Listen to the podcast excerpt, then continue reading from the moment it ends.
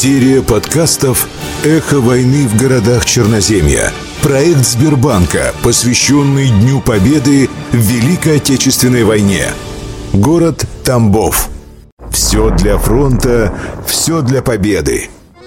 По постановлению Государственного комитета обороны СССР в октябре 1941 года в Тамбове был создан городской комитет обороны. Его председателем назначен первый секретарь обкома ВКПБ Николай Логинов, а с июня 1942 года Иван Волков. По распоряжению штаба Главного управления тыла Красной Армии при создании ГКО в прифронтовых областях учреждалась должность коменданта, в подчинении которого переходили подразделения войск НКВД, милиции и добровольческие рабочие отряды. В Тамбовской области в годы войны формировались крупные войсковые соединения. В 1941 году здесь размещалась 61-я армия, принявшая участие в зимнем наступлении советских войск 1941-1942 годов. А затем комплектовалась 2-я гвардейская и 4-я воздушная армии, а также 161-я, 323-я, 325-я, 331-я стрелковая дивизии и 233-я танковая бригада. Сформированная под командованием генерал-лейтенанта Родиона Малиновского, 2-я гвардейская армия с декабря 1942 года участвовала в Сталинградской битве. 3 декабря 1942 года для отправки личного состава армии в количестве 80 779 человек, а также военного имущества потребовалось сформировать 165 эшелонов. Из Тамбова со станции Рада и Платоновка составы двинулись на Балашов. Из Мичуринска, Маршанска, Раненбурга и поселка Лев Толстой на грязи. 10 декабря 1942 года вторая гвардейская армия была полностью вооружена. В результате ожесточенных боев с немецкими войсками к концу января 1943 года ее личный состав сократился практически наполовину, до 39 тысяч человек. Выпуск младших командиров и военных специалистов различного профиля по сокращенной программе вели 9 военных училищ, располагавшихся в Тамбове, Мичуринске и Маршанске. В первый день нападения вражеских войск на Советский Союз 22 июня 1941 года в 17 часов 43 минуты в Тамбовский областной военный комиссариат из народа Народного комиссариата обороны СССР поступила шифрограмма по схеме «Обрыв», согласно которой 23 июня объявлялось днем начала открытой мобилизации по мобилизационному плану 1941 года. Мобилизационный ресурс мужского населения региона к 1940 году оценивался военными специалистами в 495 тысяч человек. По подсчетам историка Владимира Дьячкова, за годы Великой Отечественной войны с территории Тамбовской области было призвано не менее 437 тысяч человек. Около 250 50 тысяч тамбовских призывников погибли на фронтах Великой Отечественной войны. От 45 до 64% призванных по отдельным районам не вернулись домой. Весной 1942 года в СССР ввели военный призыв женщин. Вскоре после вторжения немецких войск на территорию страны начались массовые мобилизации на трудовой фронт. Летом осенью 1941 года за пределы Тамбовской области на строительство укрепрайонов и на военно-промышленные объекты было отправлено свыше 120 тысяч человек. В 1940 1942-43 годах порядка 80 тысяч. В 1941 году в области было построено два десятка аэродромов и авиаплощадок для базирования бомбардировочной авиации. Постановлением номер 149 Тамбовского городского комитета обороны от 14 июля 1942 года был принят план обороны ближайших подступов к окраинам Тамбова. Спустя два дня утверждены аналогичные документы по Котовску и Мичуринску.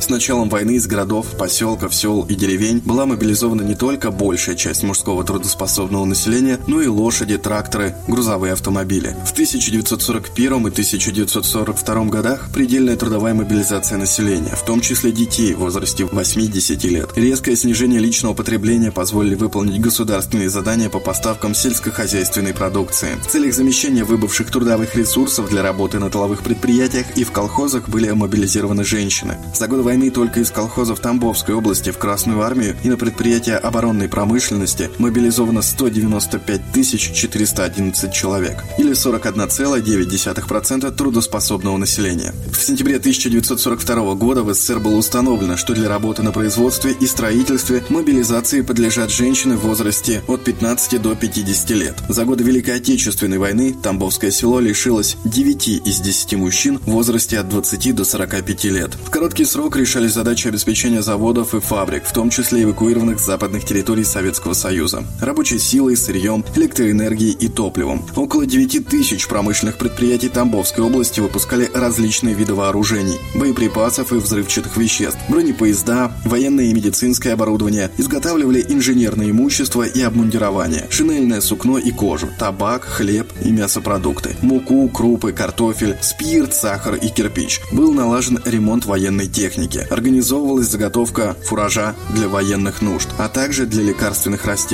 На выпуск военной продукции, ремонт боевой техники в Тамбове были перепрофилированы заводы «Ревтруд» и «Комсомолец» имени Кагановича, вагонно-ремонтный, в Мичуринский паровозремонтный имени Ленина. На Арженской, Арженской и Маршанской суконных фабриках нарастили выпуск шинельного сукна. Большим спросом у красноармейцев пользовалась маршанская махорочная крупка, рассказовские валенки и овчинные полушубки. За годы Великой Отечественной войны пороховым заводом, расположенным в Котовске, было произведено 87 763 тонны пороха. Артиллерийских зарядов различных систем 40 миллионов 195 тысяч 900 единиц. В 1985 году в знак признания заслуг коллектива этого предприятия в годы войны указом Президиума Верховного Совета СССР завод был награжден орденом Отечественной войны первой степени. В 1941-42 годах в Тамбовской области были размещены и трудоустроены тысячи эвакуированных и беженцев из оккупированных и прифронтовых областей Белоруссии, Украины, РСФСР. С 1943 года в городах и 42 сельских районах области организовали детские дома для сирот. В 1944 году в Тамбове создано Суворовское военное училище. Летом 41-го Тамбов принял коллектив Киевского украинского академического драматического театра имени И. Франко, труппа которого не имела возможности после гастролей в РСФСР вернуться в родной город. По сути, весь цвет тогдашней украинской национальной сцены – Ужвий, Бравинская, Бучма, Ватуля, Юра –